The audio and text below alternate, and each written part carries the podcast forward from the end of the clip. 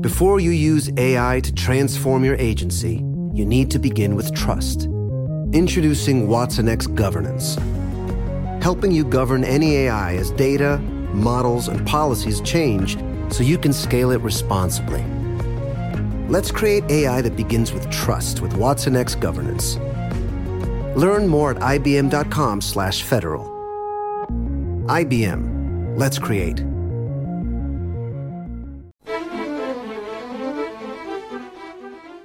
Los propios guanches compraban esclavos. El matiz está en que mayormente lo que compraban eran esclavos negros, provenientes del norte de África. Y eran a esos esclavos negros a los que tenían al frente de sus actividades económicas. En Radio 5 y Radio Exterior de España, Doble Hélice 3.0. Todo lo que siempre has querido saber sobre la ciencia más cercana. Doble Hélice 3.0 con Juanjo Martín. En Canarias habitaron pueblos indígenas en cada una de nuestras islas. Indígenas que, por extensión, llamamos guanches. Bien, eso lo sabemos. Y conocemos más cosas, pero algunas de ellas están ya desdibujadas por el paso de los siglos o claramente manipuladas por la mano de la política. Esos antiguos pobladores de Canarias no siempre fueron igual, de la misma manera que nosotros no somos como nuestros bisabuelos. Y este es el primer error, analizar la historia como si fuera monolítica. Otro error es pensar que de aquello nada queda entre nosotros. Hoy hablaremos de una nueva obra literaria que recoge testimonios de los aborígenes del siglo XVI y su legado actual, con el que convivimos a veces sin saberlo. Buenas tardes, comenzamos. Detrás de cada fármaco, de cada tratamiento, existe un mundo apasionante de investigación. Doble Hélice 3.0 y para hablarnos de esto tenemos con nosotros a José Farrugia, que es arqueólogo y profesor de didáctica de las ciencias sociales de la Universidad de La Laguna y autor del libro del que les vamos a hablar, Memorias Guanches. Hola José, gracias por estar con nosotros. Buenas tardes, gracias a ustedes por la invitación. Un placer tenerte aquí una vez más para hablar de tu tema, que es la arqueología y el mundo aborigen canario. Solemos pensar que los aborígenes canarios eh, son un todo, un monolítico, como decía al principio, que siempre fueron igual. Sí, por desgracia, em, cuando pensamos en el pasado, y sobre todo cuando hablamos del mundo eh, guanche, siempre lo vemos como en clave arqueológica y como una realidad fosilizada, ¿no? Es decir, mm, después de la conquista y colonización, pervive algo de lo guanche, qué es lo que llega hasta el presente. Evidentemente, el concepto, digamos, em, de lo que es el mundo guanche, llega hasta la conquista y colonización, y a partir, ¿no? después de lo que es el, el siglo XVI, Em, quedan descendientes de esos indígenas que mantienen muchas de esas tradiciones, em, pues prácticamente hasta antes de ayer, ¿no? Sobre todo vinculadas al, mundo rural. Hay una cuestión que yo creo que es muy importante, ¿no? Al respecto, y es que cuando hablamos del mundo guanche, lo reconstruimos a partir de la materialidad del pasado. Si nosotros, por ejemplo, eh, tuviéramos en el futuro que hacer una excavación de, alguna habitación del siglo XXI, eh, probablemente eh, podríamos reconstruir muy, muy, muy de forma certera y cercana eh, cómo era la forma de vida ¿no? y cómo hemos evolucionado a lo largo de los años. Porque eh, en el siglo XXI, hoy en día, cualquier persona de clase media tiene cientos de objetos. Y esos cientos de objetos nos permiten saber gustos, aficiones, em, comportamientos, ¿no? y de manera que podemos llegar a conocer el día a día de la sociedad del siglo XXI. ¿Cuál es el problema que tenemos con el mundo guanche? Pues que a pesar de que la arqueología se basa en la materialidad del pasado, lo cierto es que los guanches, eh, dada la realidad social, económica y cultural en la que, en la que vivieron, tenían muy pocos objetos materiales de uso personal, de tipo mueble, ¿no? que pudieran transportar con ellos. ¿no? ¿Esto qué quiere decir? Pues que eh, tenemos muy pocos objetos que nos permitan hacernos una idea ya no solo de cómo fue el día a día o la vida de aquellos eh, guanches, sino sobre todo de cómo evolucionaron en el tiempo. Eh, de manera que, mm, además hablamos de una época en donde eh, lo verdaderamente importante, eh, más que tener, era ser. Había, digamos, una importante creencia en la espiritualidad y en todo lo que rodeaba al guanche, ¿no? De manera que ellos, por ejemplo, rendían culto a espacios como las montañas, las cuevas, las fuentes naturales, los manantiales, el cielo, las estrellas, el sol, la luna, y luego tenían una serie de objetos materiales pero no lo suficientemente, digamos, eh, numerosos o cuantiosos. Los básicos. Los básicos, ¿no? De, hecho, cuando, por ejemplo, se excava una cueva de enterramiento en donde se ha depositado un ajuar, lo que se suele encontrar, más allá de las cuentas de collar, suele ser algún recipiente cerámico, eh, algo de industria lítica, sobre todo en, los hogares, en molinos, eh, es decir, muy poca materialidad que nos permita, como digo, saber a ciencia cierta cómo pudo ser la vida en el día a día y cómo pudo evolucionar en el tiempo, ¿no? Porque otro de los problemas que hay también radican que eh, se ha excavado poco y sobre todo tenemos pocas dataciones que nos permitan establecer como una secuencia de cómo ha evolucionado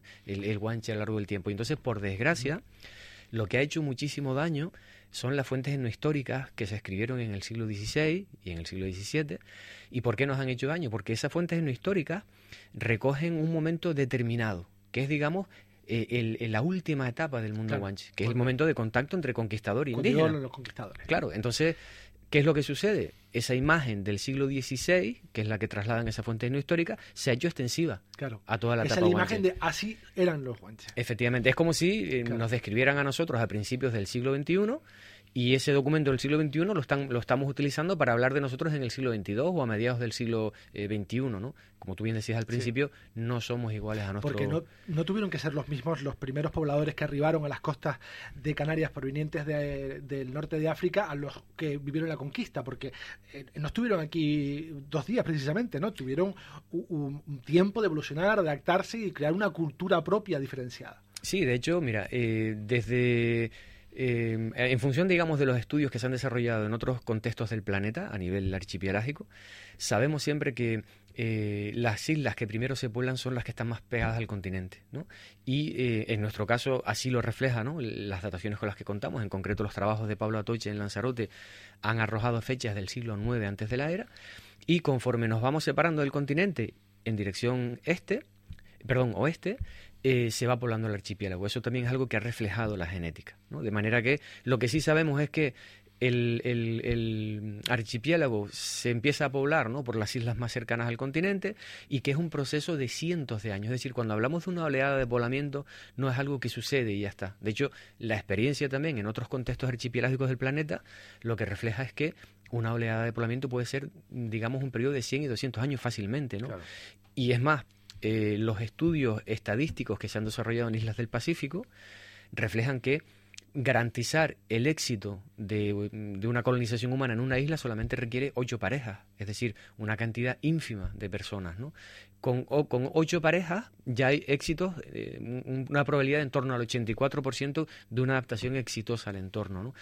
Claro, a Canarias llegan y como mínimo, como mínimo, están eh, dos milenios, ¿no? Eh, estamos hablando desde comienzos del primer milenio hasta el año 1496 que termina la conquista de Tenerife, ¿no? Es mm, cierto que eh, hay aislamiento entre islas, esto implica que no haya una renovación cultural, es decir, son culturas muy, muy arcaicas que evolucionan poco porque reciben pocas influencias de fuera, pero lo cierto es que esas personas evolucionan con el tiempo, ¿no? Y nosotros lo que conservamos es el testigo de lo más reciente de lo más cercano a la conquista. ¿no? Hay, de hecho, espacios habitacionales que se reutilizan, que se vacían. Eso genera un problema importante y es que cuando se excavan esos yacimientos, las cronologías que se encuentran son relativamente recientes fruto de ese uso intensivo de esos espacios. ¿no? De hecho, está documentada la práctica de lo que se llama la desparasitación de las cuevas para eliminar pues, pulgas, garrapatas, etcétera. Los guanches quemaban todo el suelo interior de la cueva ¿no? para poder vivir en condiciones, digamos, óptimas y salubres. Y esto ha generado pues como digo, la pérdida de información, ¿no? más allá también de uso intensivo y reiterado esos espacios con limpiezas, etcétera, ¿no? De manera que, insisto, nosotros estamos viendo el vértice del iceberg.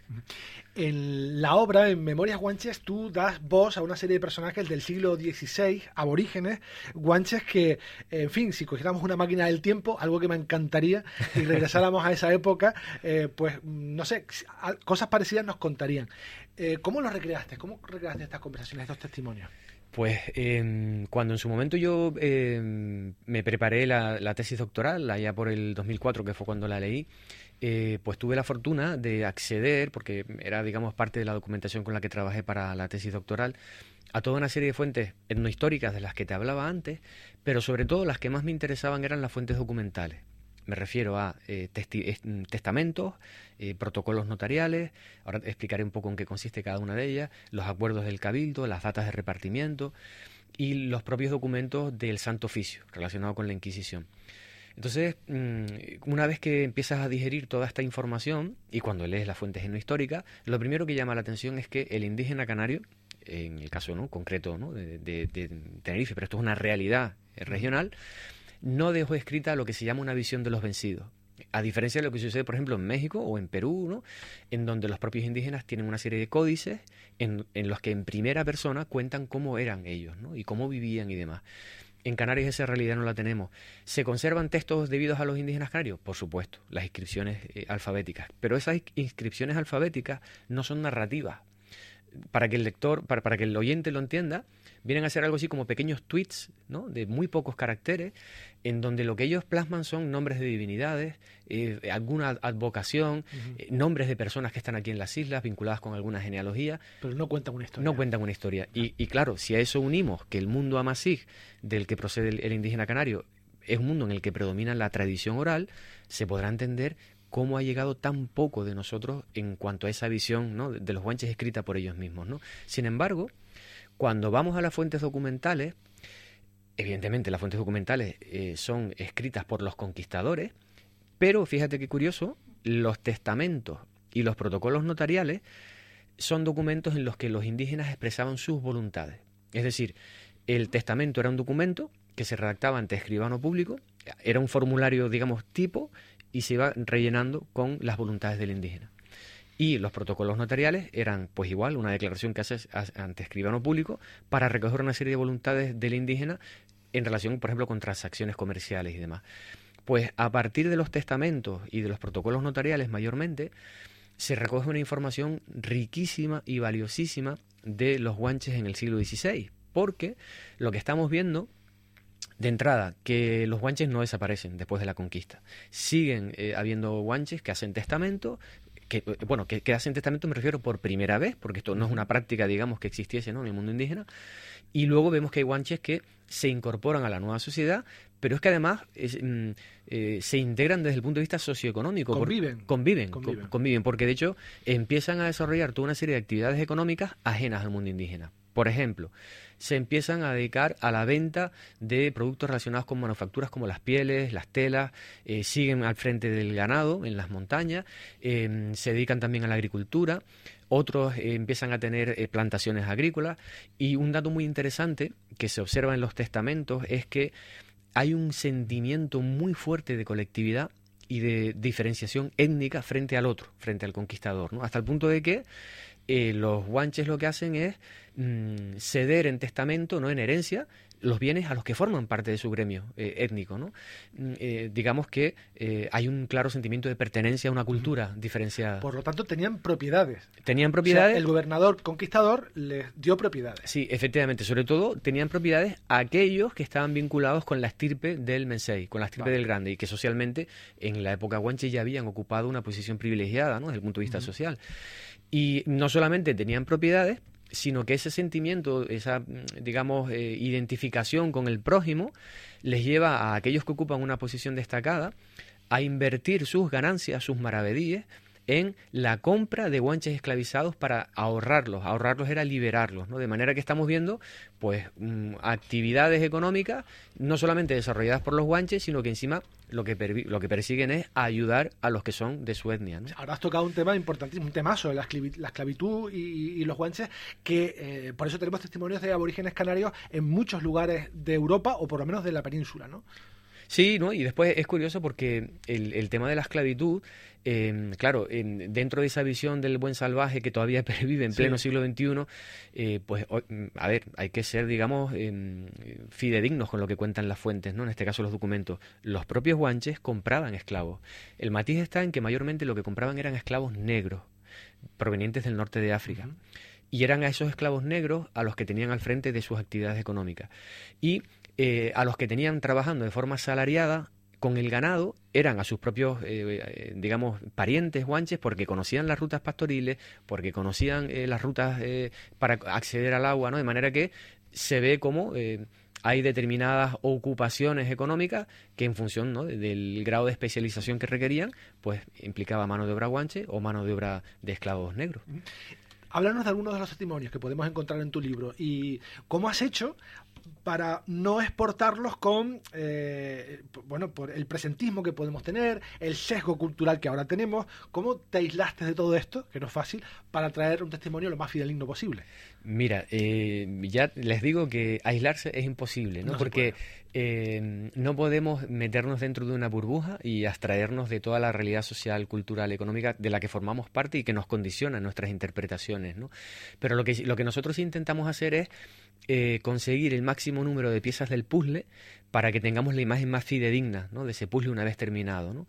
Entonces, eh, yo lo que he hecho básicamente es rescatar a personajes indígenas guanches que están en las fuentes no históricas, eh, perdón, en las fuentes no históricas, en las fuentes documentales, hablo de testamentos y protocolos notariales, y a partir de la documentación que aparece en esos testamentos y en esos protocolos notariales, recrear desde un punto de vista documental con una base literaria eh, testimonios en primera persona en donde este guanche en cuestión cuenta a qué se dedicaba, eh, cuál era su día a día desde el punto de vista económico, etcétera, etcétera, ¿no? Porque esa información, insisto, está recogida ¿no? en la fuente, de manera que es una información fidedigna. Y luego, eh, también lo que he hecho es em, recrear algunos personajes indígenas que no existen, pero lo que cuentan sí pasó, porque aparece recogido en los acuerdos del Cabildo o en los documentos del Santo Oficio. Por ejemplo, en los acuerdos del Cabildo, que redactan pues, los regidores y los gobernadores de la isla, eh, se establecen toda una serie de prohibiciones impuestas eh, a los guanches que lo que nos están reflejando es qué es lo que ellos hacían y que era prohibido. Por ejemplo, se les prohíbe entrar en poblado con camisas eh, y con vistiendo pieles. Tienen que vestir ¿Ah, ropa de hilo, porque el conquistador lo que quiere es Asimilarlo desde el punto de vista cultural y que no haya diferenciación en el vestir, en la cultura, en el habla, ¿no? Pues por ejemplo, se les prohíbe entrar en poblado con ropa de hilo, perdón, con ropa de, pieles, ¿no? Tienen que vestir ropa de hilo. Se les obliga a abandonar las cuevas y los poblados dispersos para bajar a vivir en poblado cerca de una iglesia. De manera que todas estas prohibiciones lo que te reflejan, y sobre todo cuando ves que se van prohibiendo de forma sistemática en los acuerdos pasando decenias, de, decenios, ¿no? y trienios y cuatrienios, lo que reflejan es que el guanche no acata las normas del conquistador. ¿no? ¿Y, José, ¿se, le obliga a bautizarse o no? Se le obliga a bautizarse y de hecho eh, los personajes estos indígenas de los que yo hablo en los testimonios eh, son todos personajes que aparecen castellanizados con el nombre, ¿no? Eh, de hecho, los documentos del Santo Oficio son bastante ilustrativos al respecto, pero fíjate qué interesante. Hay documentos del Santo Oficio en donde eh, determinados testigos, no indígenas, por supuesto, sino eh, conquistadores castellanos, testifican ante el Santo Oficio para denunciar que aún a mediados del siglo XVI, es decir, unos 50 años después de la conquista, los naturales siguen enterrando en cuevas. Es decir, denuncian la pervivencia de una práctica que es ajena a las creencias del cristianismo. ¿no? Y luego hay un, testimonio eh, interesantísimo eh, en La Gomera. Tenemos un documento de un párroco del siglo finales del siglo XVIII y por tanto 300 años después de la conquista, en donde este párroco de San Sebastián, muy muy enfurecido, recoge por escrito que los naturales de la isla siguen subiendo a la fortaleza de Chipude a ofrecerle animales a sus dioses cuando hay carestía. Y él tilda eso de una, de una herejía, de un, alto, de un sacrilegio. ¿no? Y en el fondo lo que nos refleja, por un lado, es que determinadas prácticas perviven cientos de años después de la conquista y que eh, espacios que nosotros podemos pensar que son indígenas y que tuvieron un uso indígena, se están utilizando en plena edad contemporánea, ¿no? en el siglo XVIII, ¿no? y eso obliga a ver esos espacios con otra mentalidad no necesariamente entroncada con el mundo indígena previo a la conquista. Y esto nos lleva a tu segunda parte del libro, en el que ya das un salto del siglo XVI al siglo XXI y echas un vistazo mm, en nuestro entorno a ver si ha quedado algo de eso. Eh, si detrás de algunas celebraciones mm, cristianas eh, están algunos ritos o rituales aborígenes. Eh, sabemos que la iglesia tapa con santoral aquellas fiestas que, que tenían ya éxito allí donde fueren y no sé si destapando encontramos algo debajo. ¿Qué nos queda de, de toda esta cultura aborigen en Canarias?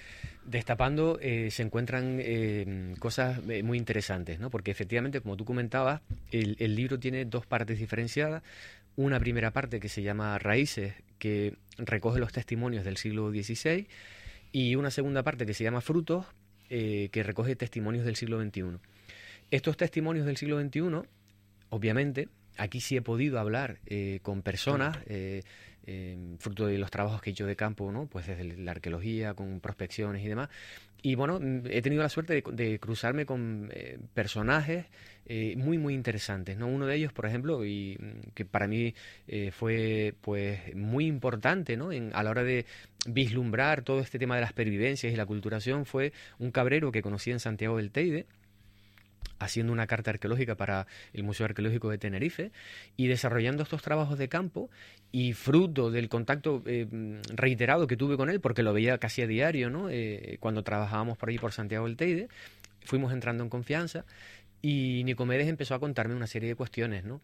Y me, resultó sorprendente porque Nicomedes no había leído a Espinosa, no había leído a Abreu, no había leído las fuentes no históricas, pero Nicomedes me estaba hablando de cuestiones que yo sabía que entroncaban con el mundo guanche porque están recogidas en las fuentes históricas, por lo menos de esa etapa pigona al final. ¿no? ¿Cómo cuáles? y Hay una que me hacía muchísima gracia eh, porque eh, nosotros eh, hoy conservamos lo que es la tradición de San Juan y de encender las hogueras, ¿no?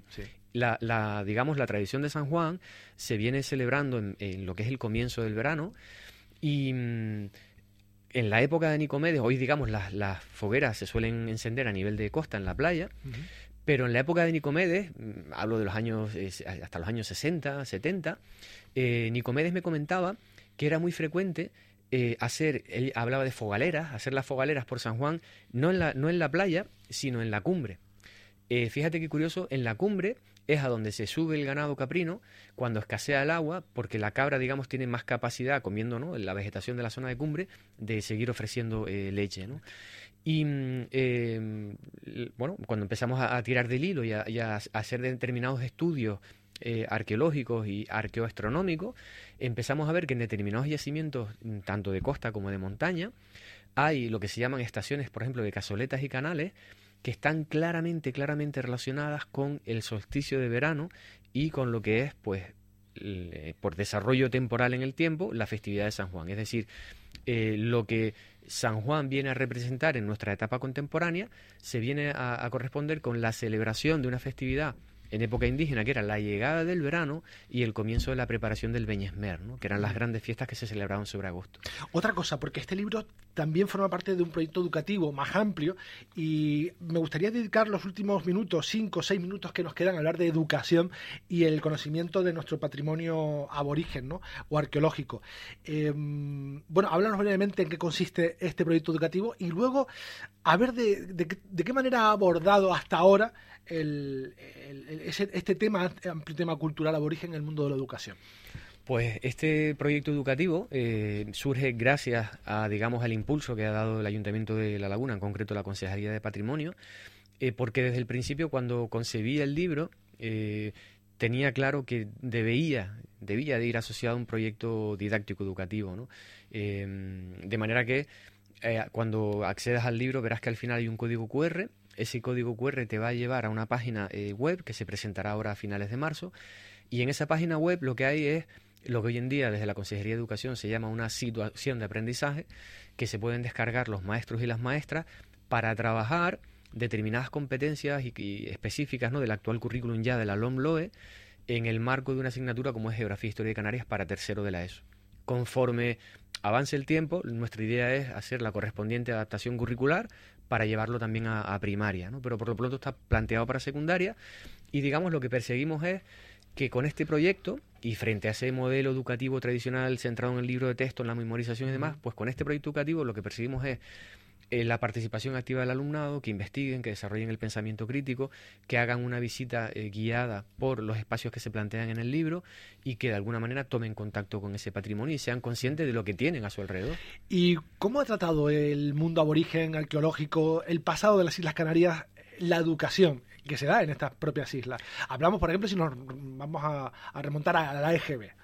Pues mira, en el caso de la legislación y la EGB precisamente, entra en vigor con la denominada Ley General de Educación en el año 70, una ley que fruto del contexto político en el que nos movíamos no incorporaba las particularidades regionales. Digamos que solamente se trabajaba eh, pues un, currículum para todo el Estado español. Sin embargo, cuando entra en vigor la LOCSE en el año 90, eh, por primera vez ya se establece curricularmente que se debe de trabajar, en el caso nuestro de Canarias, un 35% de contenidos curriculares. Lo cierto es que entre el año 93 y el 2003 se trabaja en Canarias un programa que se llama el Programa Contenidos Canarios, desarrollado por la Consejería de Educación, en donde se forma a los docentes para trabajar los contenidos canarios, se les entregan materiales didácticos, se incorporan los, contenidos canarios en el aula. Digamos que es una época de unos 10 años en donde se ponen en práctica todas estas cuestiones, se lleva al terreno etnográfico con la lucha, el salto del pastor, etcétera. Pero en el 2003, por una decisión política, se aborta este proyecto ¿no? y este programa de contenidos canarios. Y no es sino hasta el 2016, hasta antes de ayer, cuando se pone en marcha el denominado programa Enseña desde la Consejería de Educación. ¿no?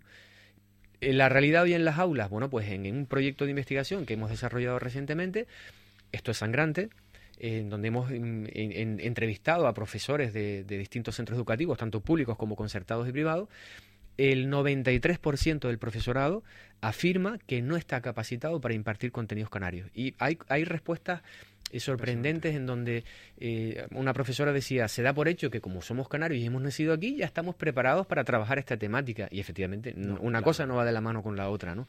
Y luego, otra realidad es que... Eh, no hay suficiente cantidad de materiales didácticos centrados en estas cuestiones, ¿no? Por ejemplo, sobre el mundo indígena o sobre la historia contemporánea, ¿no?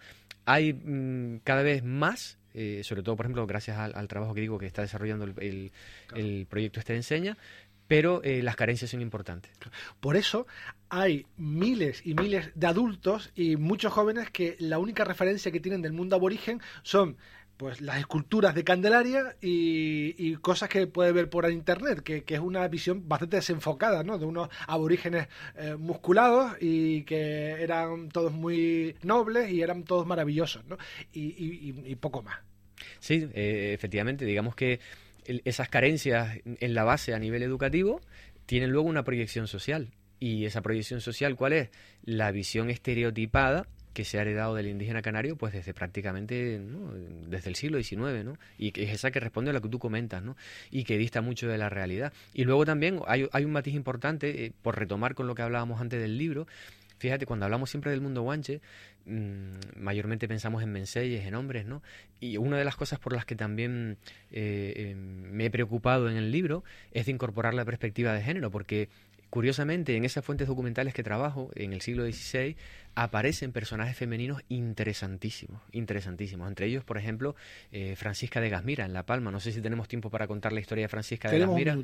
Pues Francisca de Gasmira es una indígena eh, natural de la isla de La Palma que debió pertenecer a, digamos, eh, la, la, familia, digamos, que controlaba ese bando de Gasmira, Fruto de la conquista, ella es eh, llevada a la isla de Gran Canaria para trabajar en el servicio doméstico del regidor de Gran Canaria, aprende el idioma del conquistador, desarrolla una labor de intérprete importantísima para comunicar esos dos mundos, ¿no? el, invasor y, el, y el indígena, pero luego además se presenta en la corte de los reyes católicos y viaja ¿no? a la península para defender a sus hermanos indígenas de La Palma, que habían sido apresados por Alonso Fernández de Lugo de forma injusta, porque formaban parte de los denominados bandos de pase, y eh, logra eh, una, orden de los reyes católicos que obliga al conquistador a liberar a esos palmeros esclavizados ¿no? y desarrolla un rol importantísimo ¿no? en ese momento de transición ¿no? entre el mundo indígena y el mundo de la conquista. Una, historia apasionante. Y nos tenemos que quedar con, esta historia, nos encantaría eh, seguir con, hablando contigo muchísimo tiempo más y te volveremos a invitar para seguir hablando de este tema que nos apasiona. José Farrugia, arqueólogo y profesor de didáctica de las ciencias sociales de la Universidad de La Laguna y autor de Memorias Guanches. Ha sido un placer. Muchas gracias. Hasta luego. Hasta luego.